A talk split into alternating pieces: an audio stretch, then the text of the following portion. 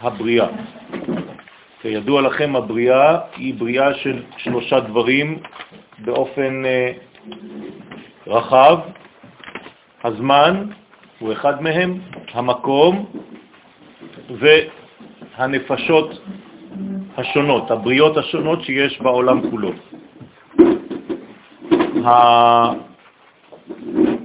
המשנה אומרת לנו, מי שנכנס אדר מרבים בשמחה.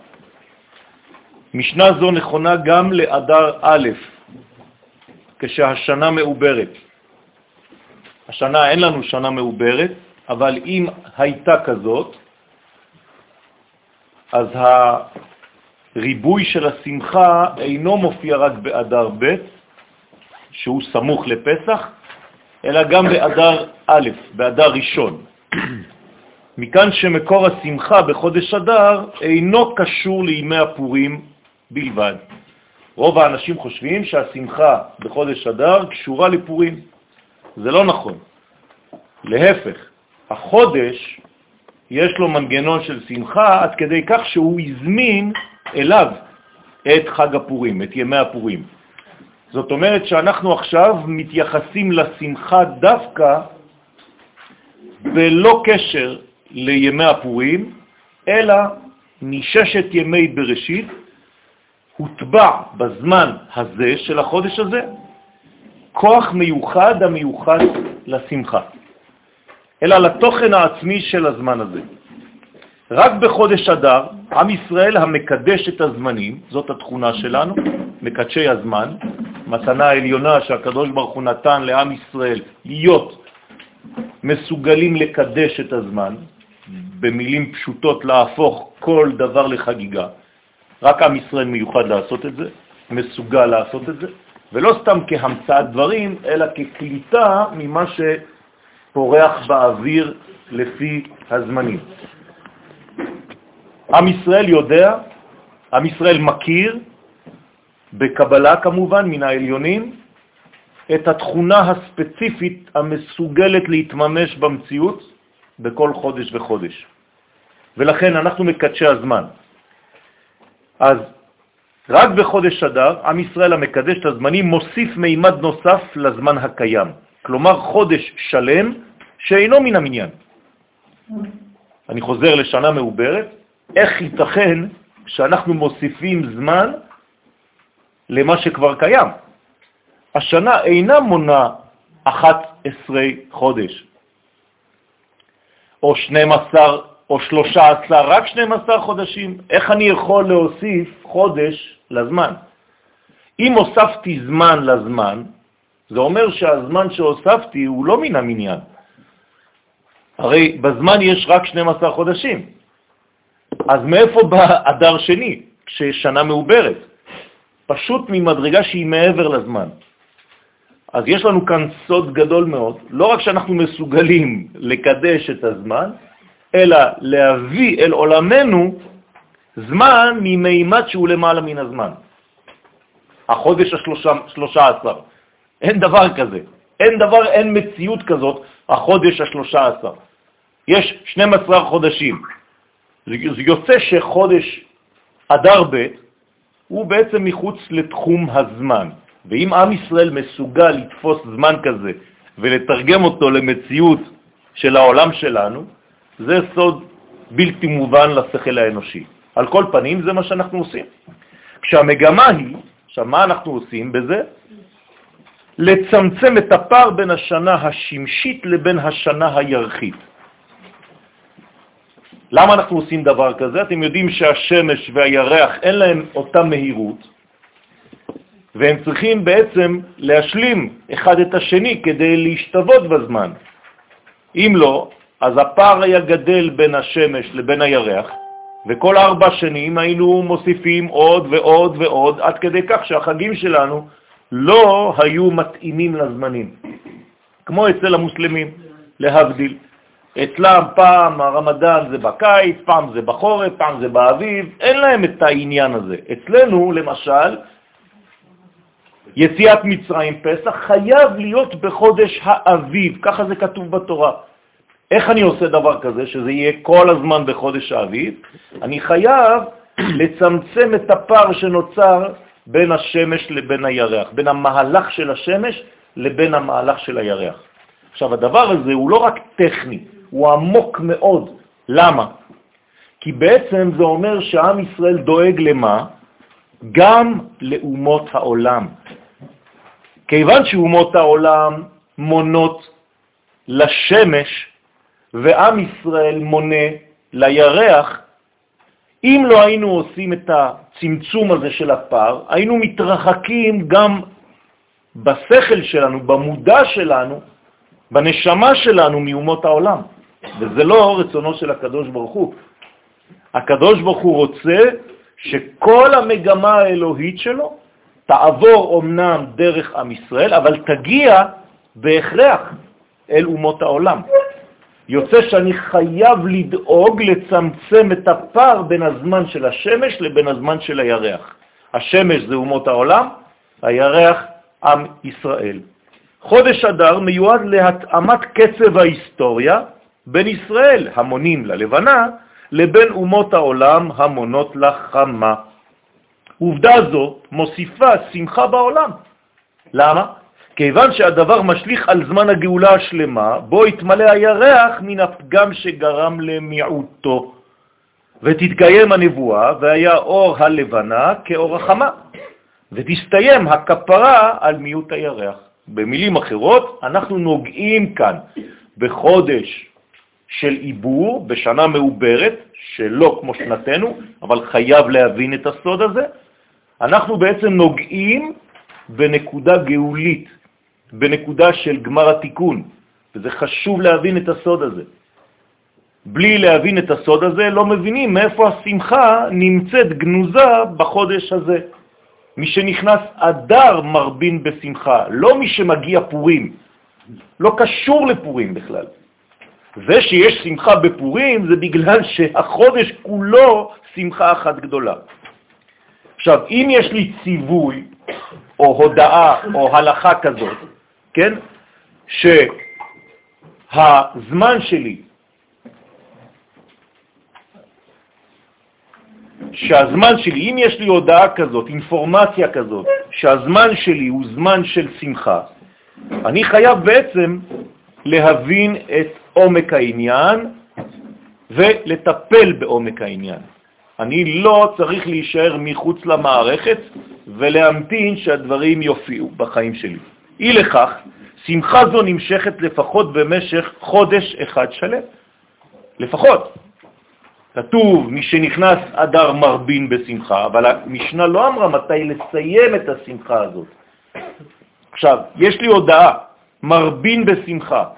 כאילו אני מציעה לך, אומרת התורה, המשנה, להרבות בשמחה. למה? כי אם אתה לא תרבה בשמחה בחודש אדר, סביר להניח שחז ושלום אתה לא תהיה במינון המינימלי של השמחה שנמצאת במשך השנה. במילים אחרות, חודש אדר הוא לא חודש שמח בעצם, אלא דורשים ממני להוסיף בו שמחה. שאם אני לא מוסיף בו שמחה, כנראה שהשמחה הטבעית שלו נמוכה יותר.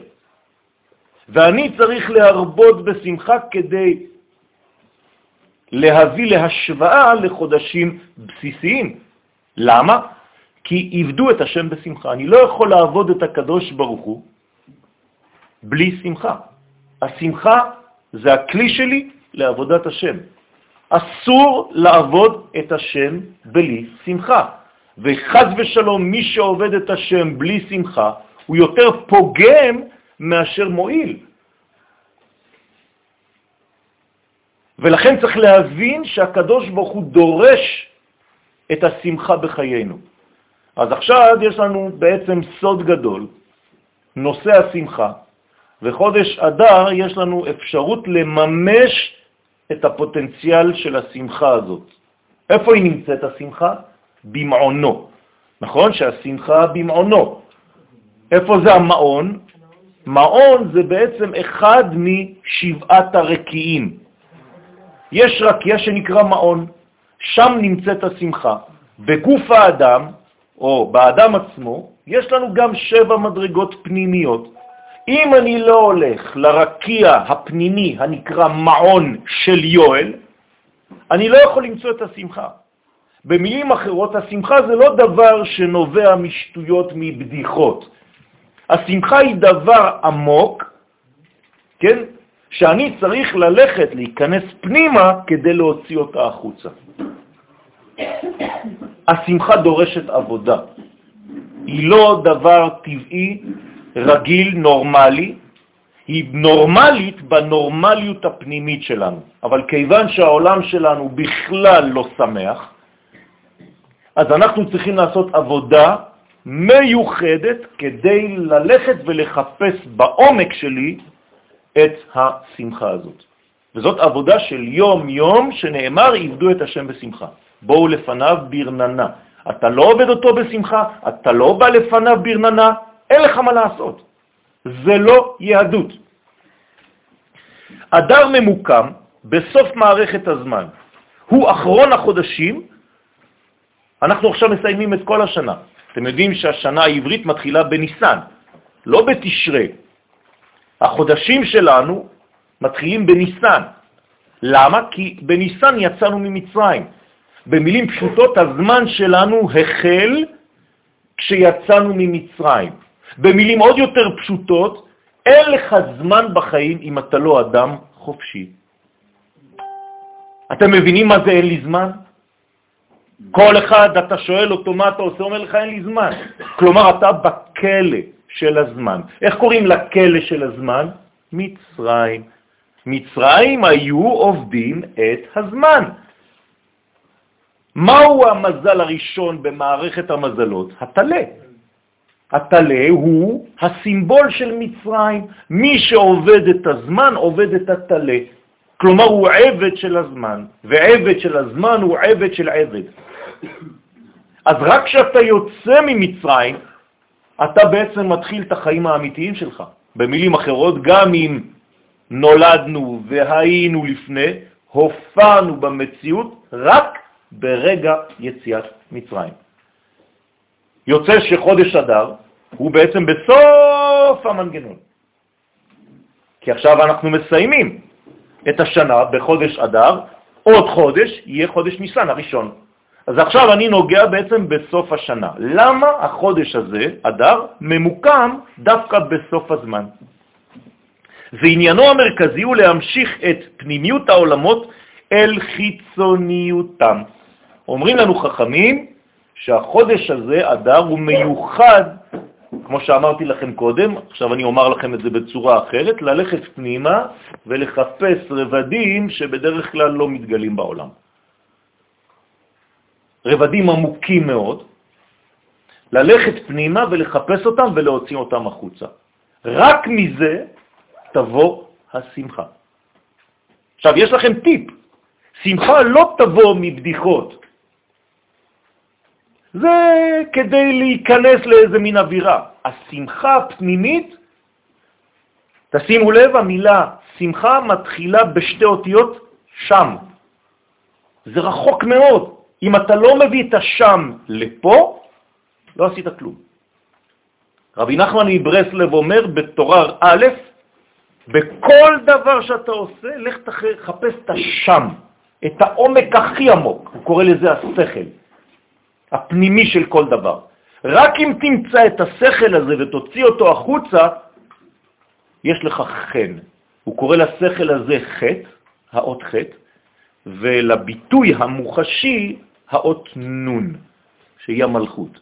הוא אומר, רק ככה יש לך חן, ואם אתה מצליח לחיות לפי זה, אתה כותב עוד אות, את התו, ואז יש לך נחת. רק ככה יש לנו נחת בחיים.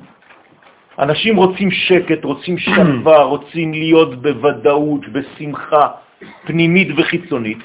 הדבר דורש עבודה, רבותיי. זה לא סתם, זה לדלות שמחה, הולכים לחפש. מי שנכנס, אדר מרבין.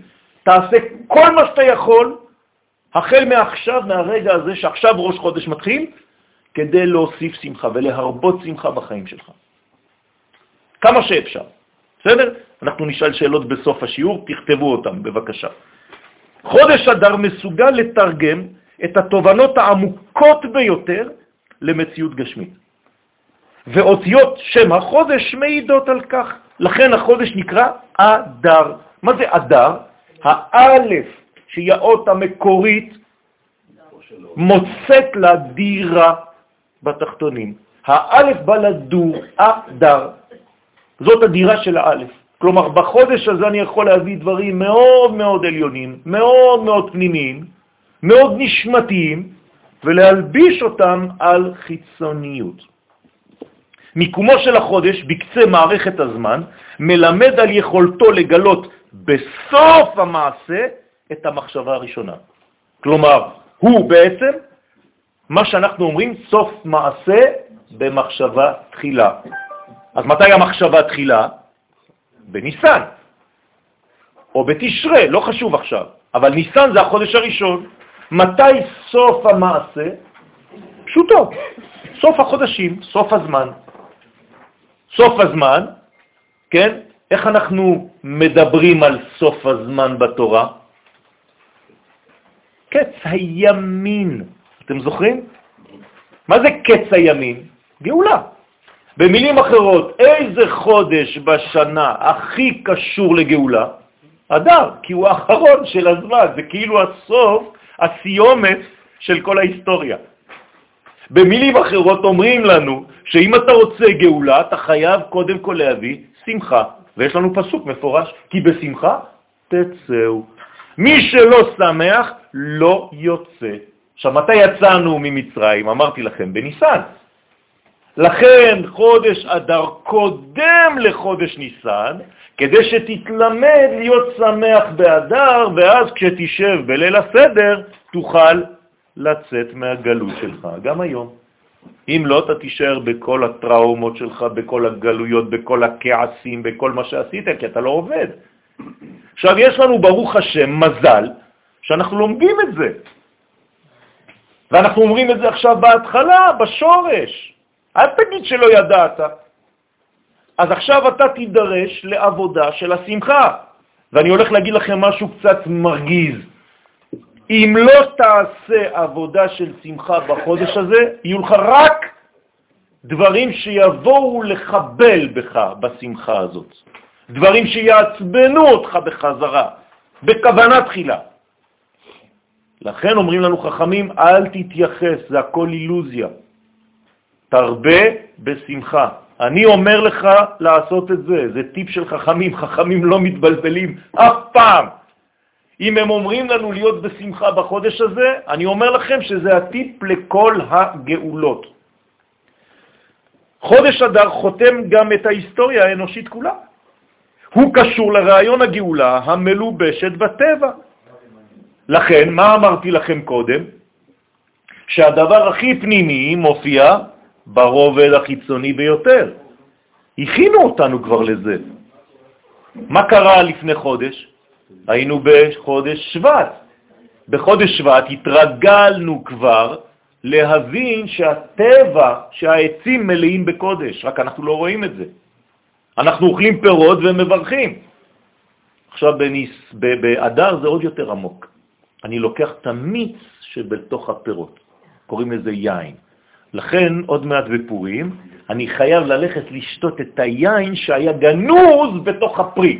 שלא ראית אותו עדיין בט"ו בשבט. זאת אומרת שבחודש אדר אני ממשיך את התופעה הזאת לגלות את הקודש בלבושים החיצוניים. לכן שם השם, י' כ' ו' כ', לא תמצאו אותו במגילת אסתר. למה? כי כל מגילת אסתר, כל הסיפור שם זה סיפור פוליטי. כמו היום, אותו דבר. אני יכול לכתוב לכם עכשיו מגילת ביבי, אותו דבר, יש מה לכתוב מסכן. כל יום פרשה אחרת. אז אני יכול לכתוב הכל, ואם אתם יודעים לקרוא, אתם תבינו איך הקדוש ברוך הוא התלבש בתוך הסיפור הלכאורה, כן, פשוט הזה. אתמול בלילה חשבתי כמה רשעות יש בעיתונאים. וניסיתי להבין מאיפה זה בא. בא לי רעיון שהעיתונאים זה מלשון עץ, כלומר עין תו, הם רואים רק את מה שעכשיו. הם לא רואים את התמונה הכוללת, אז מיד הם מנפחים הכל. וזאת טעות של כל אחד מאיתנו, לא להבין את כל התוכן של העיתים, יודעי בינה לעיתים. מה זה אומר יודעי בינה לעיתים? תכניס את הבינה שהיא כוללת אל תוך העיתים. אם לא, אתה תהיה רק עיתים, אתה תהפוך להיות עיתונאי. ואתה לא רואה כלום. בתורת הקבלה מיוחס חודש אדר לספירת היסוד הכללי. מה זה היסוד הכללי? בגוף האדם זה ברית מילה, רבותיי. אנחנו עכשיו, כל החודש הזה, חודש אדר, מיוחס לברית המילה, שתפקידו להזרים את ערכי המוחלט על הארץ. כמו שהברית מזרימה זרע כדי להביא חיים, כך בעולמות העליונים חודש אדר מיוחס לברית, ותפקידו זה להביא את הדברים הפנימיים, כמו הזרע. מאיפה בא הזרע? מהמוח של האבא, עד שהוא נכנס לתוך בטן של האימא. אותו דבר בזמן. אנחנו עכשיו מקבלים אינפורמציה מהחוכמה, מהמוח של האבא, עוד מעט נראה, ואנחנו דרך היסוד, הברית מילה, חודש אדר, אמורים להוביל אל החיצוניות, אל הגילוי בעולמנו. אחד מסודותיו העמוקים ביותר של החודש, גנוז בבקשת אסתר המלכה, לך כנוס את כל היהודים. במילים אחרות, אסתר המלכה, שהייתה יודעת סוד, אמרה למורדכי ללכת לכנס את היהודים. אתם מבינים שכינוס היהודים זה כינוס כל טיפות הזרע, כי אנחנו טיפות זרע, מהלכות. טיפות זרע, חיות. עכשיו, אם אני מכנס את הטיפה הזאת, ואת הטיפה הזאת, ואת הטיפה הזאת, אני מכנס בעצם את כל המים. לכנס מים זה נקרא בתורת חז"ל מכנסיים. מכנסיים, הגבר לובש מכנסיים, כי הוא מכנס את המים שלא ילכו טיפות הזרע לבטלה חז ושלום. ולכן מה אומרת אסתר? לך כנוס את כל הטיפות האלה, כי עכשיו אני מבינה, אומרת אסתר, וצריך להבין אותה. למה אנחנו ברעה הזאת? בגלל שאנחנו מפוזרים בינינו. אף אחד לא מתייחס כמו שצריך לשני, וגם בתוכנו אנחנו זורקים את הטיפות של עצמנו, חז ושלום, של הזרע. כשגבר מוציא זרע לבטלה, חז ושלום, הוא הורס עולמות. זה פוגרום. זה מיליארדים ומיליארדים של טיפות של פוטנציאל חיים. שתבינו כמה עמוק הדבר הזה. ואסתר מבינה את הסוד הזה, כי היא חיה בעולם של הסתר, לכן קוראים לה אסתר, והיא באה לגלות לנו, מגילת אסתר, היא באה לגלות לנו את כל ההסתרים האלה. זאת אומרת שבחודש הזה יש לי אינפורמציה נוספת, והוא והיא האחדות. לא רק בקרב עמנו, אלא בקרב חברנו, אלא בקרב עצמנו. כל אחד צריך לכנס את עצמו, לכנס את מימיו כמו מקווה. בחודש אדר תמונה נקודה האחדות הכוללת, דבר עצום. אנחנו לא מבינים בכלל את המושג הזה, האחדות הכוללת, כי אנחנו חיים בעולם של פרטים, אתם זוכרים, תמיד זה אותו סיפור.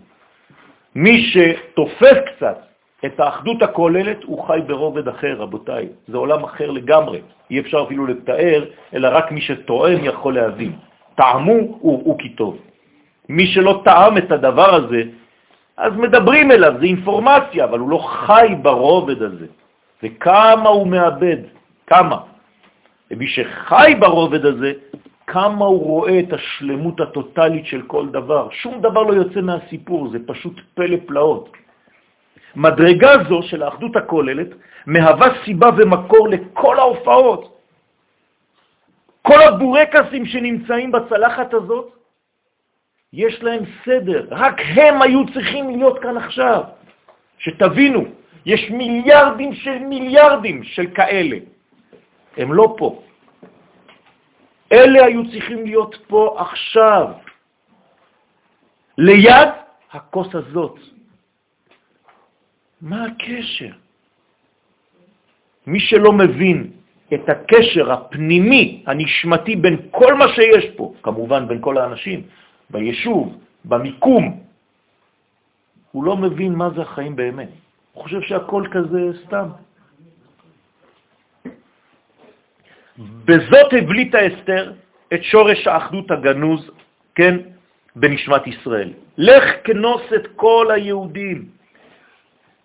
הדבר הזה הוא נוסחת התיקון לפיזור ולפירוד הגלותי עליהם הצביע המן הרשע. המן הבין יותר טוב מאיתנו את הבעיה. הוא אומר, ישנו עם אחד, בשורש הוא אחד, אבל פה למטה מפוזר ומפורד בין העמים. אנשים הולכים לגור בארצות אחרות. בשביל מה אנחנו קוראים את מגילת אסתר? איך אתה יכול לקרוא את מגילת אסתר בפריס? תסביר לי. אתה לא מבין בכלל מה אומר אמן פה. אמן אומר בגלל אנשים כמוך יש בעיות בעם ישראל, כי אתם מפוזרים. הכינוס הוביל להופעת, כן, עומק הזהות הישראלית שהיה אז במצב שינה.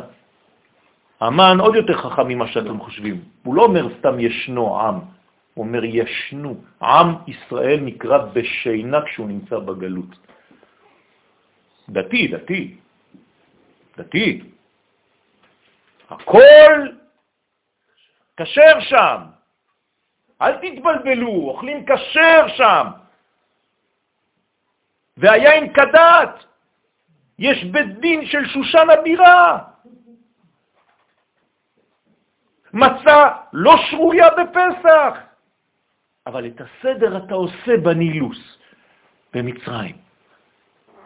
נהיינו דבילים. מה שחשוב לנו זה הכשרות של הצלחת שלי, למרות שאני נמצא בגלות.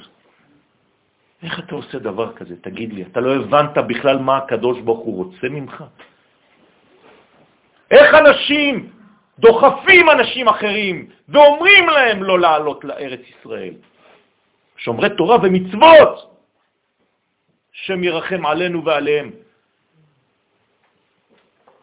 הייתה זו שעת כושר זמנית, אשר היוותה כלי קיבול לחוכמת השם הגנוזה בתורה.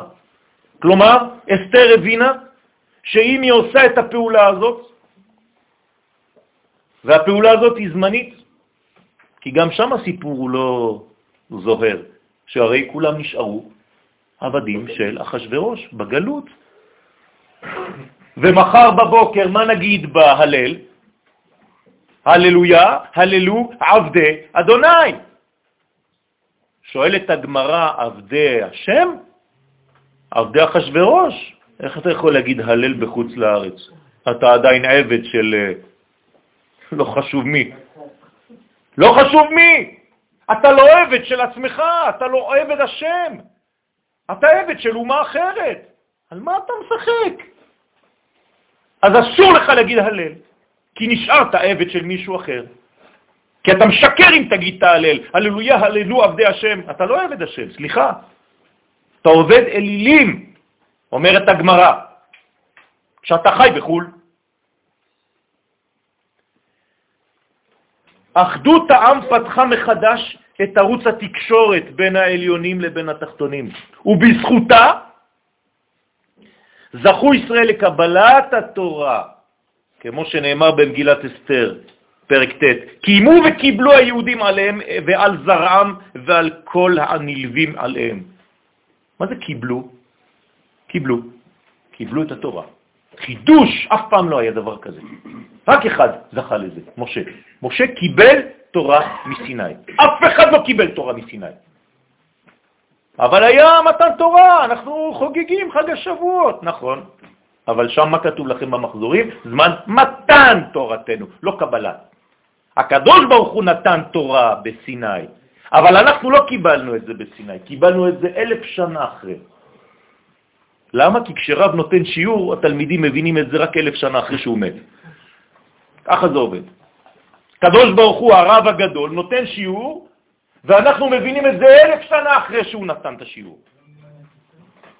כמה זמן לוקח לנו שהאסימון ייפול, מזדקנים, עושים את כל הסיבובים, נופלים, קמים, נופלים, ההוא אין לו פרנסה, ההוא בדאגות כל היום, ההוא צועק, ההוא בכעס, ההוא מת כמעט, ואתה לא מבין מה השורש. ואתה בא לשיעורים, ואתה מקשיב, אבל כלום, אתה יוצא כמו סתום.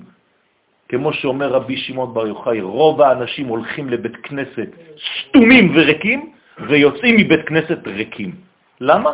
הם באים לעשות איזה פולחן. קצת לזוז, לעשות תנועות. על מי אתה צוחק, תגיד לי? יש כאן ערכים. כולכם עובדים עם חוקים, נכון? אחד באלקטרוניקה, אחד לא יודע במה. אם אתה לא שומר על החוקים של דבר מסוים, הכל מתקלקל. גם בעולם הזה ישנם חוקים, רבותיי. שמירת שבת זה אחד מהחוקים. איך אתה רוצה לא לשמור שבת ושיהיה לך ברכה בחיים? התורה ניתנה לישראל אלף שנים קודם לכן. רבותיי, צחי, עליו השלום, בגלל שהזכרנו אותו, אז נותנים לו רשות מהשמיים לרדת. עכשיו, הוא נמצא בעולם האמת. אם הייתם יכולים לראות אותו עכשיו בחוש, הוא היה אומר לכם, עם הצורה שהוא היה מדבר בה, וואלה, תקשיבו למה שהוא אומר לכם עכשיו. אני עכשיו נמצא בעולם האמת, אני יודע מה קורה שם. אתם עדיין בעולם של שקר פה. אתם משחקים, משתוללים. אני עכשיו בעולם האמת, צחי נמצא עכשיו עם רבי שמעון בר יוחאי. הם באותו עולם. הוא שומע שיעורים ממקום גבוה מאוד. אנחנו עדיין פה יתומים, לא מבינים כלום. חבל. וישראל קיבלוה רק בשלב הזה של ההיסטוריה. כמה זמן לוקח לנו לקבל? כל משיכת אור מחייבת תיקון קומת המידות לפני כן. אם אין לך מידות טובות, אתה לא יכול לקבל. הקדוש ברוך הוא רוצה לתת, כל הזמן הוא נותן. אז למה אנחנו לא מקבלים? כי אנחנו לא כלים טובים. הכוס הזאת, אם יש בה חור, אז אני אשים את כל הנוזלים שבעולם, הכוס הזאת לא תכיל את זה. היא תתרוקן כל הזמן, ואני עקשן וממשיך למלא. זה בדיוק מה שאנחנו עושים. אנחנו כוסות, אנחנו כלים, רבותיי. אם הכלי שלך טוב, הוא יכיל את מה שאתה מבקש מהקדוש ברוך הוא. אתם חושבים שהקדוש ברוך הוא יש לו אינטרס להעניש? מה, אנחנו אצל הנוצרים? הקדוש ברוך הוא רק טוב, הוא נותן לך כל הזמן טוב. אז למה רע לך? כי אתה פשוט עקשן. כמו במים בבריכה, מי שעקשן, קשה, טובע, כמו אבן. אתה רוצה לצוף? שחרר. נכון? אותו דבר בחיים. ללא כלי קיבול מצד התחתונים שלנו, אנחנו פה, האורה האלוהית הופכת להרסנית במקום להיות כסם חיים, כפי שהראה בדור המבול. גם דור המבול, הקדוש ברוך הוא רצה לתת אור בצורה של מים, אבל לא היו כלים, כי האנשים היו רשעים, אז אותם מים הפכו למבול. אותו דבר. אתה לא יודע לבלום. מבול זה אותיות בולם. שאין לך בלמים, אה, תולה ארץ על בלימה. אם אין בלימה, אין קריאה של ארץ, הארץ נופלת. רק כלי המסוגל להכיל בקרבו את ערכי המוחלט, כשאני אומר מוחלט זה אין סוף ברוך הוא, רק כלי כזה מפתח באומה הישראלית את מה שמכונה בלקסיקון הקבלי אור חוזר. המלביש על האור הישר. כלומר, כלי זה נקרא אור חוזר בתורה. מה זה אור חוזר?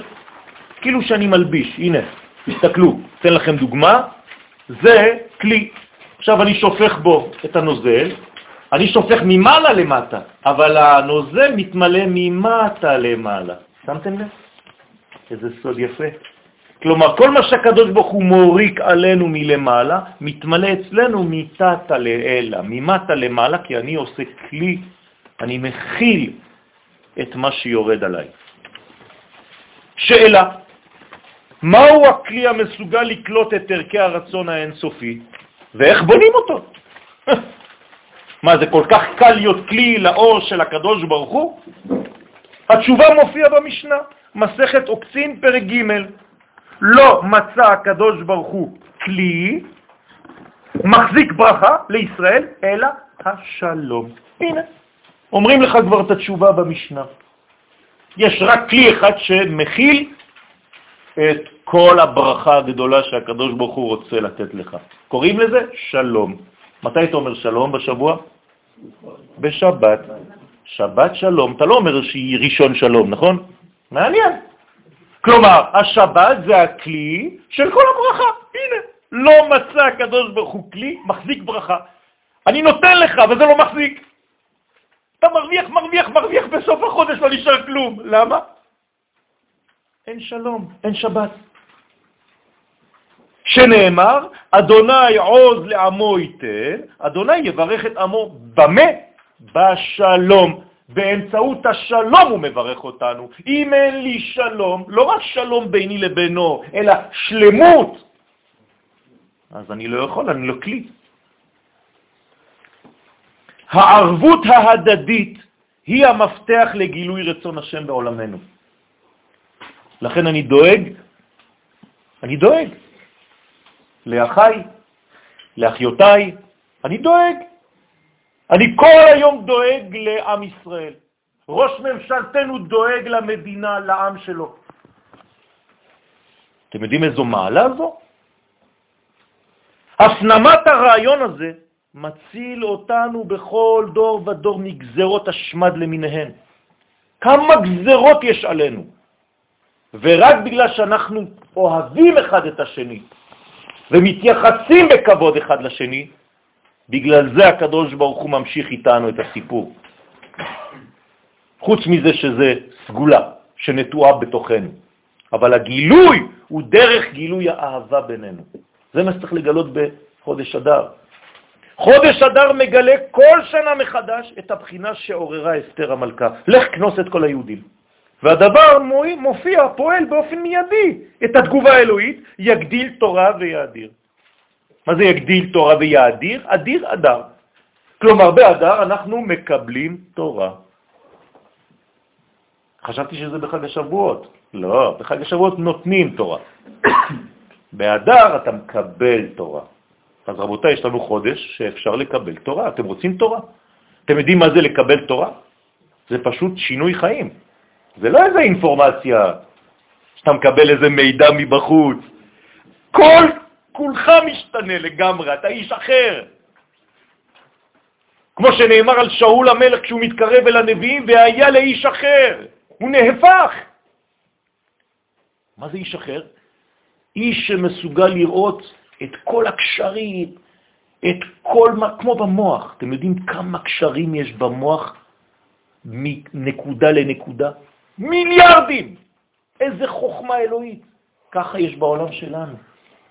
ואנחנו לא רואים כלום. הוא פה, הוא שם, מה הקשר ביניהם? הם אפילו לא מדברים. אנחנו לא מבינים כלום, רבותיי, חבל. עד היום, דרך משלוחי המנות והמתנות לאביונים, זה מה שאנחנו הולכים לעשות, נכון? עוד שבועיים. אנו מעוררים מחדש בימי הפורים את הכלי המיוחד לגילוי הקודש בו. בגלל זה אנחנו עושים משלוח מנות, בגלל זה אנחנו עושים מתנות לאביונים, כדי לחבר. אז בטח שאני צריך לתת מתנות לאביונים, בטח שאני צריך לתת משלוח מנות, אבל למי? דווקא לאנשים שיש לך איתה בעיות. אל תיתך משלוח מנות לשכן שלך, שכל הזמן אתה אוהב אותו, מחבק אותו. הוא יודע שאתה אוהב אותו, אבל זה שלא דיברת איתו, זה שמסתכל עליך ככה בזווית, אה, זה שאתה מסתכל עליו בצורה לא יפה. לך אליו, תיתן לו ותכתוב לו איזה מילה טובה. זה סוגר את כל הפערים. האות המיוחסת לאחדות הפנימית היא האות א'. בשעה שכלי השלום מופיע, האלף מוצאת לעצמה דירה בתחתונים, בסוד אדר, כמו שאמרנו קודם. היא אותה את אדרתה, תשימו לב שאדר זה לשון אדרת. מה זה אדרת? לבוש. כלומר, חודש אדר מיוחס למידות, ללבושים. איזה מידה זה? XL. אם תיקח שמאל, לא יבוא עליך. או 3X, אלא אתה תיפול, כי הטישר כבר ייגע ברצפה. לכן האדרת בדמותם של מכלול לבושי הבריאה. כל הלבושים, כל הבריאה הזאת זה לבושים. הבית הזה זה לבוש למי שנמצא בתוכו. דרך אגב, רעיון הלבושים בולט באופן חריג בחודש אדר, והדברים ברורים לאורך כל מגילת אסתר. מספרים לנו כל מיני בגדים וכל מיני בדים וכל מיני חומרים ורצפות וקירות ועמודים ומיטות. איך אכפת לי מכל זה? וגם מה זה עשוי. אתם יודעים למה? כי כל עניינה של אסתר המלכה, שהיה לה ברוח הקודש, זה לתת לנו את החשיבות למציאות החיצונית שאנחנו מזלזלים בה. תראו אנשים בדרך כלל, כן, אני לא רוצה חז ושלום ללמד חובה, אבל ככל שאתה מתקרב יותר במרכאות לדת, כל השכונה שלך מגעילה. כל הכניסה לבניין שלך מגעיל. למה? כי התורה הפכה להיות רוחנית. התורה היא לא רוחניות, רבותיי. התורה צריכה להתלבש בכל הפינות של המציאות. אם אתה לא מבין שאתה לא יכול להשאיר 25 אלף עגלות בכניסה לבניין עם כל מיני סמרטוטים ולא יודע מה, וטישו וכל מיני זבל, העיקר שהבית שלך יהיה בתורה? איפה אתה חי? ולזרוק דרך החלונות של הרכב כל מיני דברים, ולזרוק על הרצפה כל מיני דברים. אתם יודעים כמה ארץ ישראל בוכה על זה? כשאתם זורקים עליה איזה משהו? אתם לא שמים לב, אתם לא יודעים שארץ ישראל נושמת, היא מסתכלת עליכם. היא אומרת לכם, למה אתה עושה לי את זה? אתה לא אוהב אותי ככה, גם אני אעשה לך אותו דבר, אל תדאג. חז ושלום. ככה זה עובד, רבותיי. כשיורד גשם אתם צריכים לבכות מאושר. אתם צריכים להרגיש שאתם שותים, בגלל שהאדמה שותה. חודש אדר מעצים דווקא את חלק הגוף. זה החידוש בחודש אדר. זה הגוף שלנו. לא הנשמה שלנו, הגוף שלנו, זה הכי חשוב עכשיו. זה חודש אדר. האדרת, הגוף, הלבושים. בגלל זה אתה מתחפש. את ההופעות החיצוניות האמורות להכיל את התוכן העליון. לכן מה עושים בפורים? רק אוכלים ושותים. מה זה? זה גוף. האכילה, השתייה, התחפושות, כל ימי הפורים זה רק עניינים של גוף. מחזקים את הרעיון הזה. תבינו טוב. כי למה? כי אנחנו מזלזלים בגוף, ואם אתה מזלזל בגוף, אתה תזלזל בגאולה האחרונה שקשורה רובה ככולה לגוף, ואתה לא תבין אותה. אתה תחכה לאיזה משיח שיבוא מאיזה אח, כמו הנוצרים. סנטה קלאוס נכנס להם שם בתוך הארובה ומופיע לך שם מלא בזפת. כן? זה מה שמחכים, זה רוצים משיח כזה שבא מלמעלה. למה? כי אתה לא מבין שהמשיחיות היא ארצית.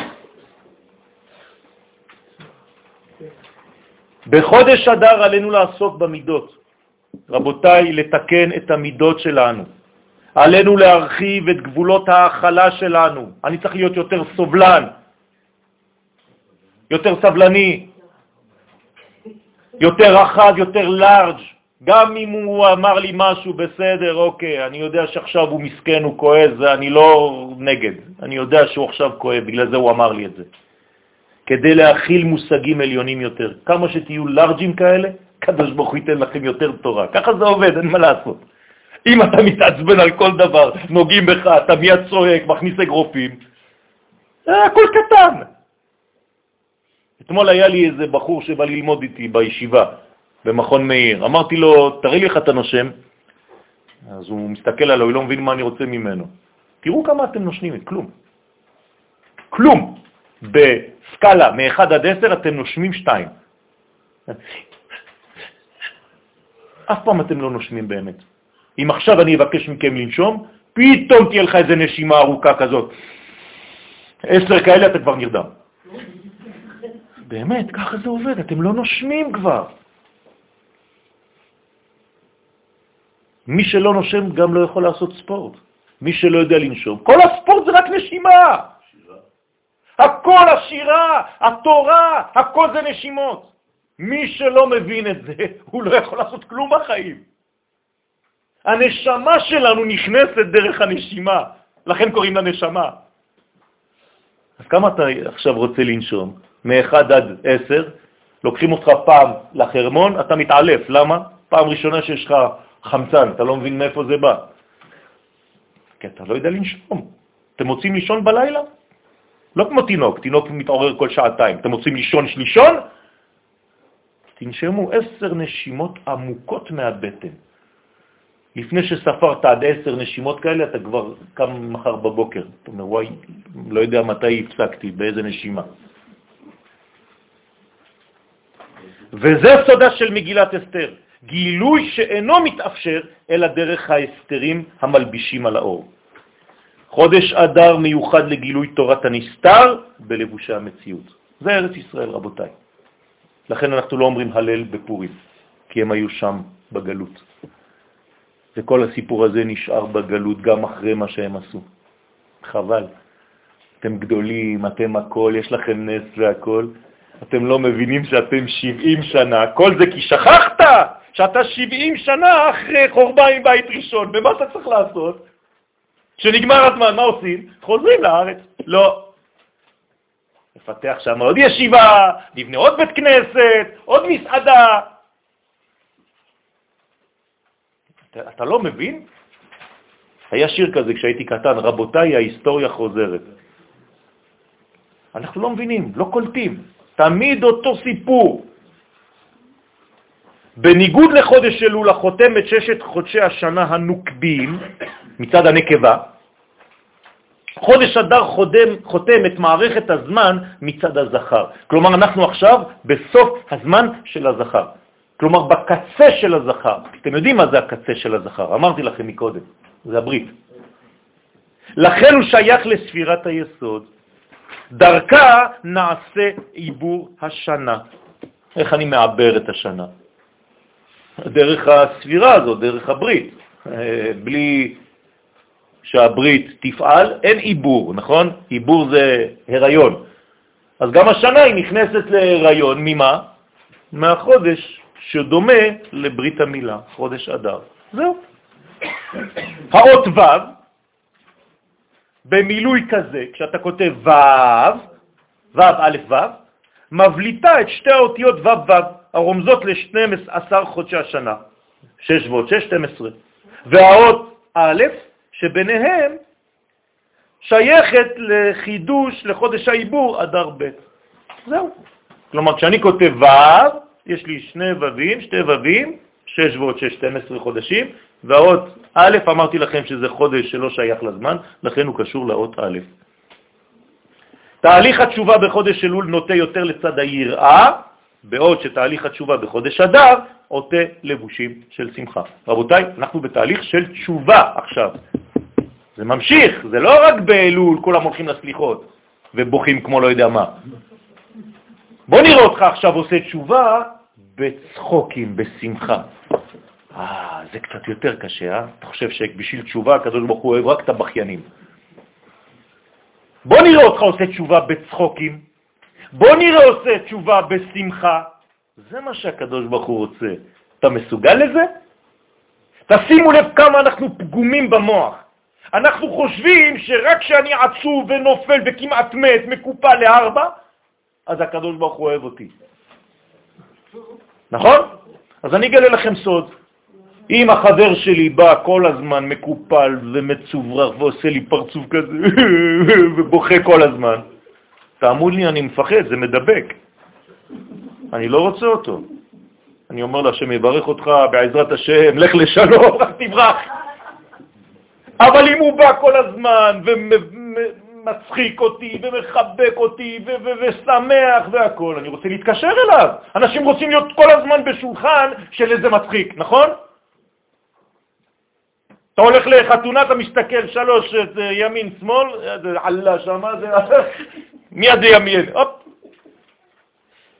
למה אתה עושה איזה ערב נחמד? אותו דבר, הקדוש ברוך הוא רוצה מצחיקים.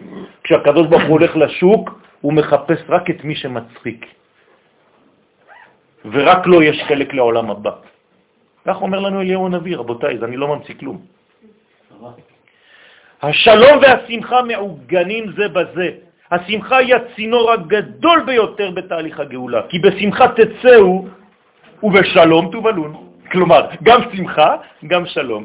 שני המימדים שפיתחנו אותם. פעולת הגילוי נקראת שכינה, זה הפעולה שלה, שכינה. כמו רחיצה, שחייה, שכינה. זה לא שם של מישהו, זה הפעולה עצמה. וכדברי חכמנו זיכרונם לברכה, אין השכינה שורה, אלא מתוך שמחה. אתה רוצה שתהיה בך שכינה? אתם יודעים מה זה שכינה? חבל על הזמן. זה צחוק עם כל היום. אדם שצוחק כל הזמן, יש לו עליו שכינה, רבותיי. זה לא אדם רציני, עצוב, סגור. לא. והשכינה באה רק מתוך שמחה. עלינו להתאמץ ולאמץ לעצמנו בחודש אדר את ריבוי השמחה ולפעול ככל האפשר לריבויה בעולם. תהיו שמחים רבותיי, יהיו לכם חברים עד דלא ידע. מי שרוצה חברים בעולם הזה, שמח. מי שלא רוצה חברים, פרצוף. תעשה פרצוף, תשעה באב אתה תהיה לבד, אל תדאג. כולם בורחים. עיבור החודש נולד מן הייחוד בין הזכר לבין הנקבה בעולמות העליונים. בספר מגלה עמוקות פרשת וישב נאמר חודש אדר הוא חודש העיבור, בסוד הכתוב בספר בראשית, פרק ל"ז, ויבא יוסף את דיבתם רעה אל אביהם. וואי, וואי, וואי. מה זה קשור? ועוד דבר שלילי, יוסף לכאורה מדבר לשון הרע על האחים.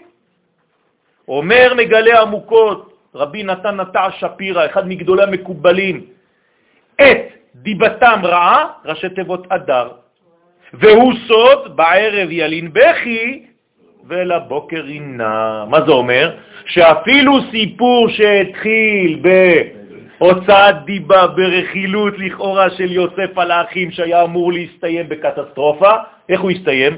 בשלום בין האחים. אז בערב היה בכי, בבוקר רינה. תכונת החודש קשורה גם ליכולת של ההיפוך. מפה אנחנו לומדים, ונהפוך הוא אשר ישלטו היהודים המה בשונאיהם. יש לך שונאים, הם לא בחוץ, הם בפנים. גם אצלנו, בפנים. גם בגוף. ויש לך גם ישראל בפנים. אז תשליט את הישראל שבך על האויב שלך.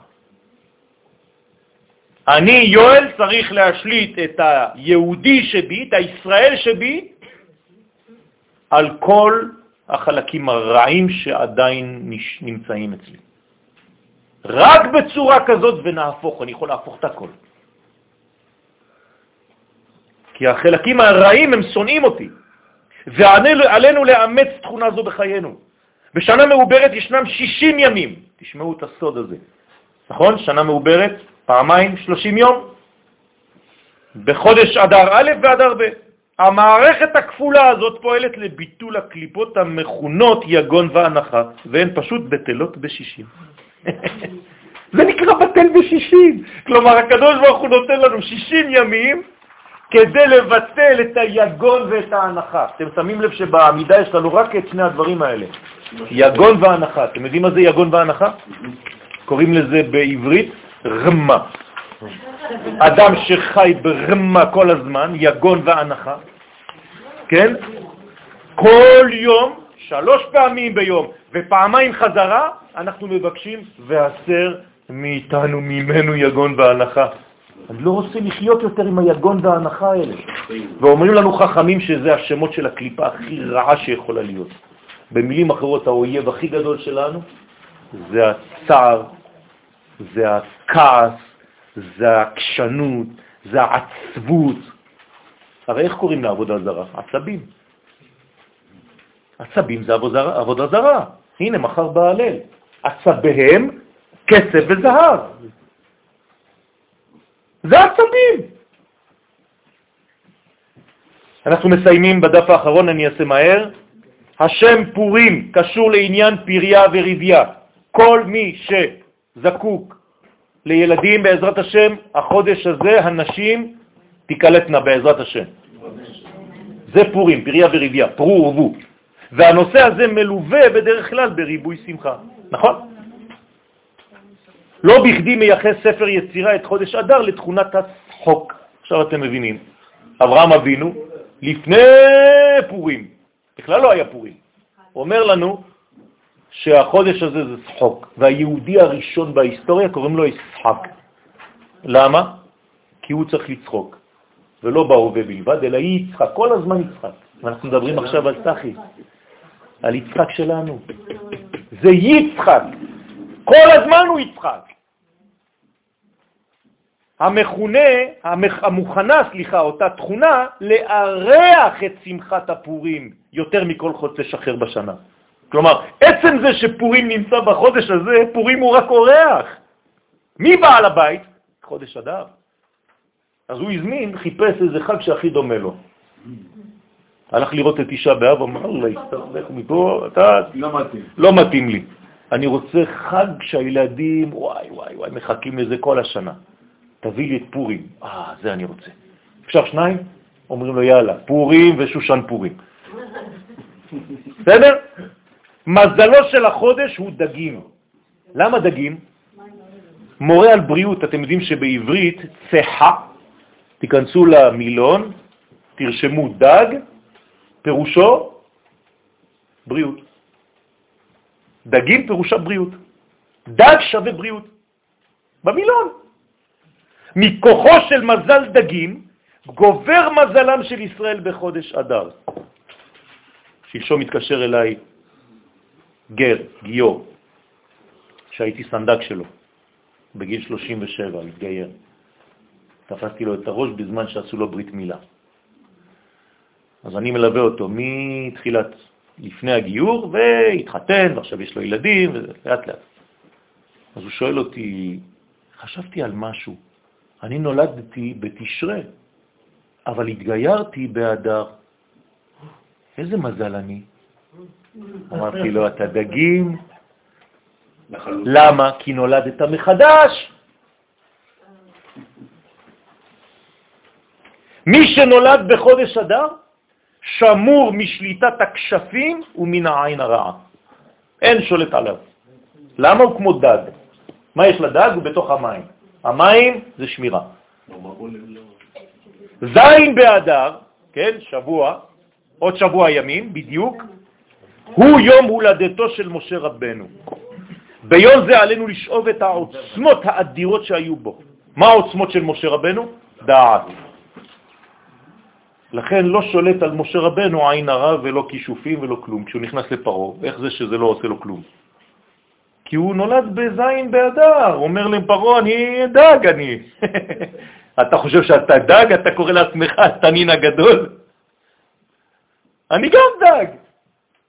והברכה שלנו זה וידגו לרוב בקרב הארץ. אנחנו דגים. דרך אגב, תלמיד חכם נקרא דג, בארמית נון. קוראים לזה נוני הים, דגי הים. אנחנו נונים.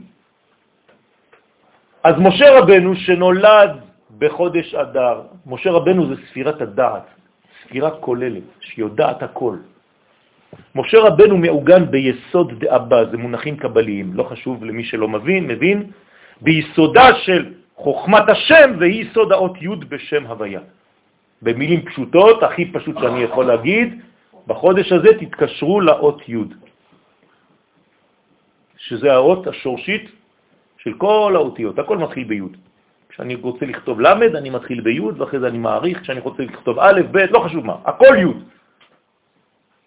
תתקשרו לאות הזאת, תהיו קשורים אליה, ותבינו שמשם כל העוגן שלנו. עכשיו, משה רבנו, הוא קשור לאות י' הזאת. עכשיו, מה הוא? הוא נשמה כוללת.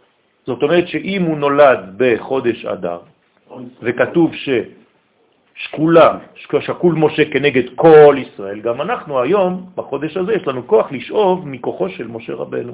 את מה? את סוד הכללות. אז אני רוצה בחודש הזה להיות איש כללי. תבקשו, דברו עם הקדוש ברוך הוא, אתם מדברים איתו בכלל? אתם נכנסים למקומות שלכם, לא יודע איפה, כל אחד נכנס למקום שלו, מתחיל לעבוד כאילו הוא עשה את השמיים ואת הארץ. לפני שאתה נכנס, כמה שניות, קדוש ברוך הוא, אני יודע שכל הפרנסה היא רק ממך. אני פה סתם עושה תנועות. סתם עושה תנועות. תנסו לראות אותי בסטודיו, אני סתם עושה תנועות, ריפוי בעיסוק. מה, אתם חושבים שזה העבודה שלי? הכל בא ממנו. אתה צריך להגיד לו את זה. וכשאתה אומר לו את זה, כל מגירה שאתה פותח יש בה כסף. ככה זה עובד, רבותיי, בכל התחומים. יסוד דאבא הוא הבריח התיכון, המבריח מן הקצה אל הקצה. מה זה הבריח התיכון? זה היה במשכן, נכון? הנה עכשיו אנחנו נכנסים לפרשיות המשכן. היה אלמנט אחד שנכנס בתוך כל העמודים וגם מסתובב, אתה לא יודע איך, וחוזר.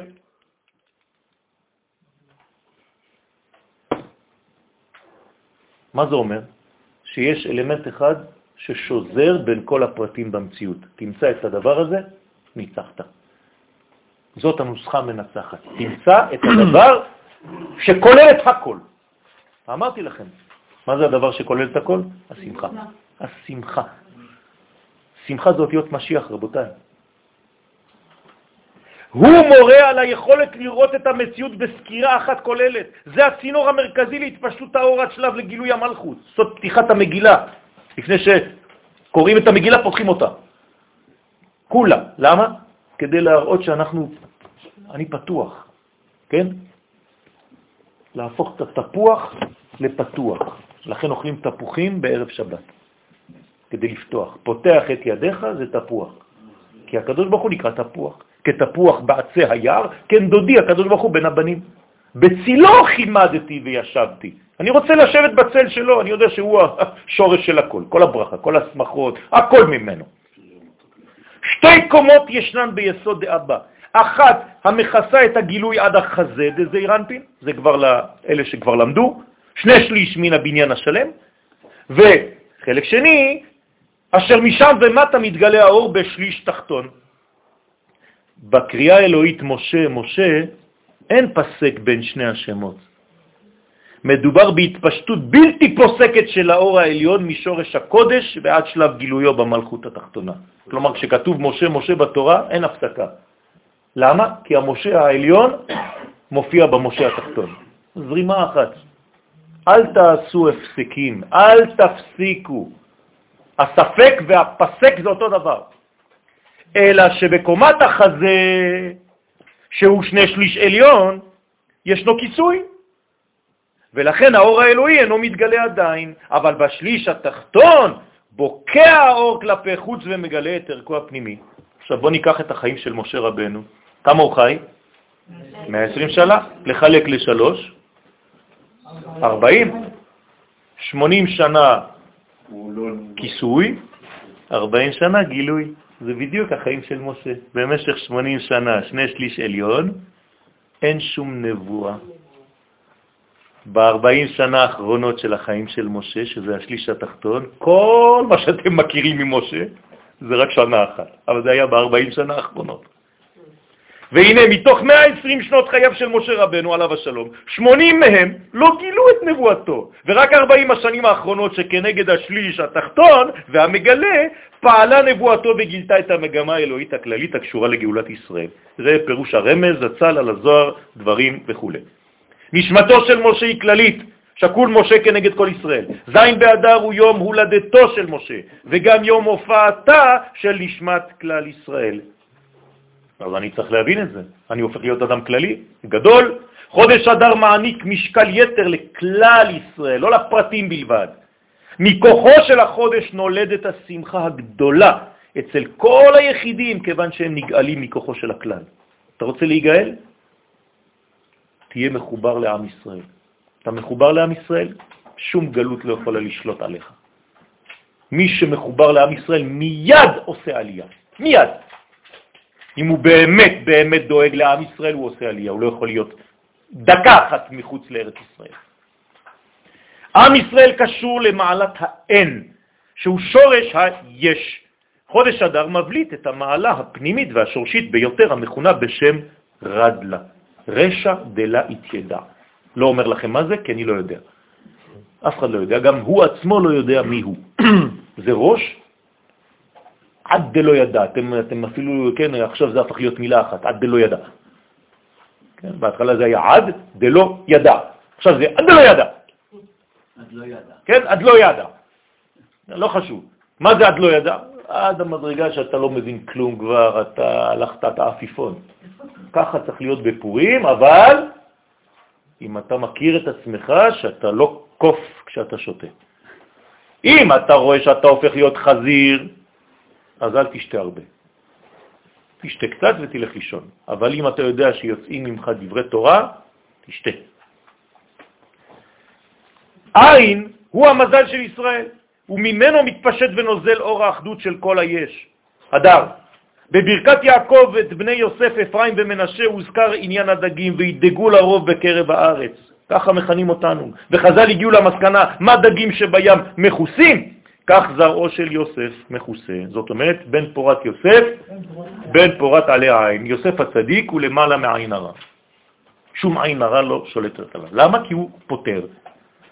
בן פורת. הוא פותר חלומות. פורת? כן, פורת, תופר. אותן אותיות. יש הארי פוטר ויש יוסף פוטר. כן.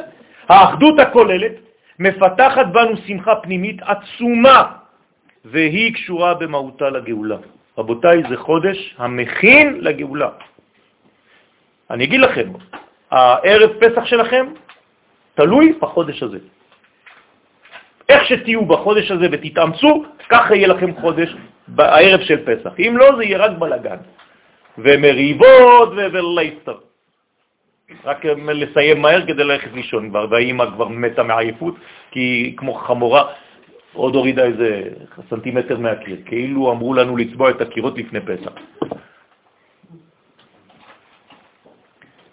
יש בכוח השמחה למתק את כל הדינים ולסלק מן האדם את הכעסים ואת ההקפדות החוסמות את חייו. לבד אנחנו חסמים וחוסמים לעצמנו את הכל. תפתחו, בואו נפתח את זה. ריבוי השמחה בחודש אדר הוא הסגולה לתיקון הנפש ולתשובה הכללית והפרטית. יש שני פסוקים במשלי, פרק ט"ו, לב שמח ייטיב פנים ובעצבת לב רוח. כלומר, אתה רוצה שהפנים שלך והכל ייפתח, תהיה בלב שמח. הפסוק השני, לב שמח ייטיב גאה, ייטיב גאה ורוח נחת תייבש גרם. או שאתה מתייבש בחיים שלך, או שאתה הופך להיות פורח בשמחה גדולה.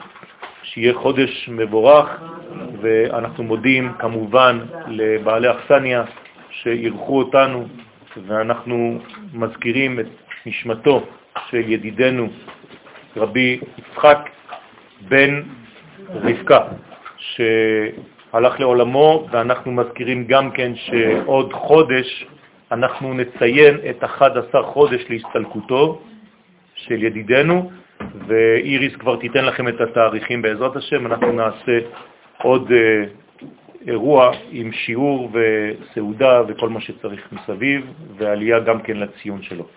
ברכת השם עליכם, נהיה בשמחה, שבעזרת השם הקדוש ברוך הוא ייתן לנו כוח להתאחד ולהיות באמת באהבה אמיתית, לא באהבה סתמית, באהבה שאתה יכול לסמוך עליי, שאני באמת רוצה את טובתך.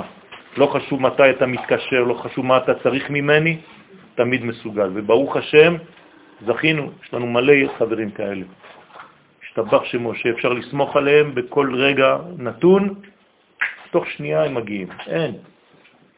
אז בעזרת השם נהיה באחדות הזאת, זה כוח הגאולה, ואנחנו ניגאל בקרוב, אנחנו ברגעים האחרונים, רבותיי, של כל התהליך, לכן הכל רץ עכשיו, הכל מהיר. כי אנחנו ברגעים האחרונים, עוד קצת סבלנות, ובעזרת השם נעשה ונצליח. אמן. רבי חנניה בן הקשה אומר, רצה הקדוש ברוך הוא לזכות את ישראל, לפיכך הרבה להם תורה ומצוות שנאמר, אדוני חפץ למען צדקו, יגדיל תורה ויאדיר. אמן. אמן. אמן יהי רבה אמן.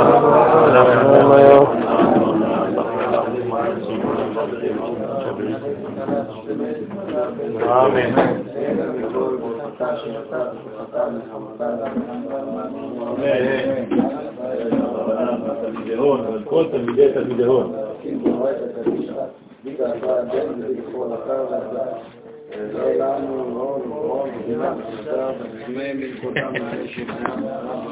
אמן.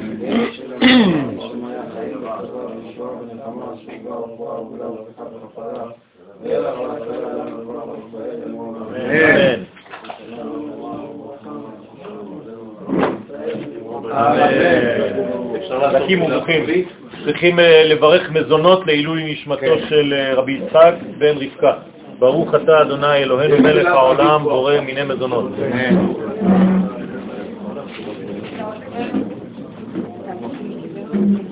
זה לא הקליט? שלי לא הקליט? למה זה לא? חודש בהסתר.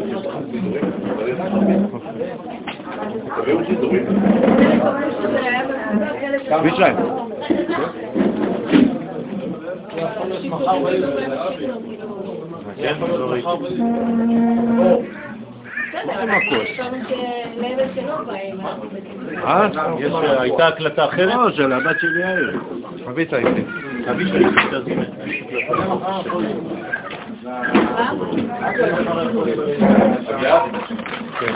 כן, מי שלא נתן זכר למחצית השקל, אפשר לתת כבר מעכשיו, זה 26 שקלים לבן אדם. גם הזכרים וגם הבנות. כן. משלם על כולם זה?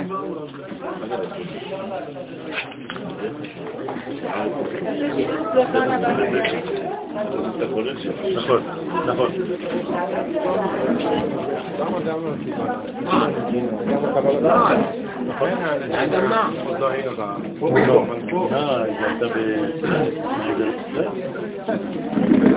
לא הגענו, אבל תחומי זה מילא. אבל הכוונה שאחרי זה היינו פה גם... כן, אמרתי שזה זמנית, שזה ולכן צריך לסיים את זה פה.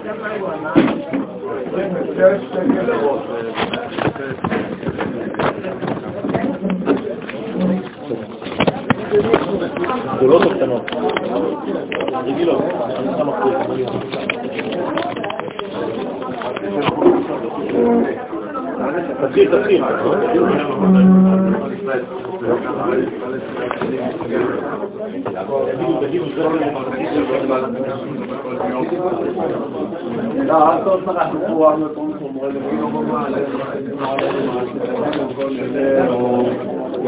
תודה, שימי רבה, העם למזרח יורד את המחפו ולריק רמש, חודש שני ברק,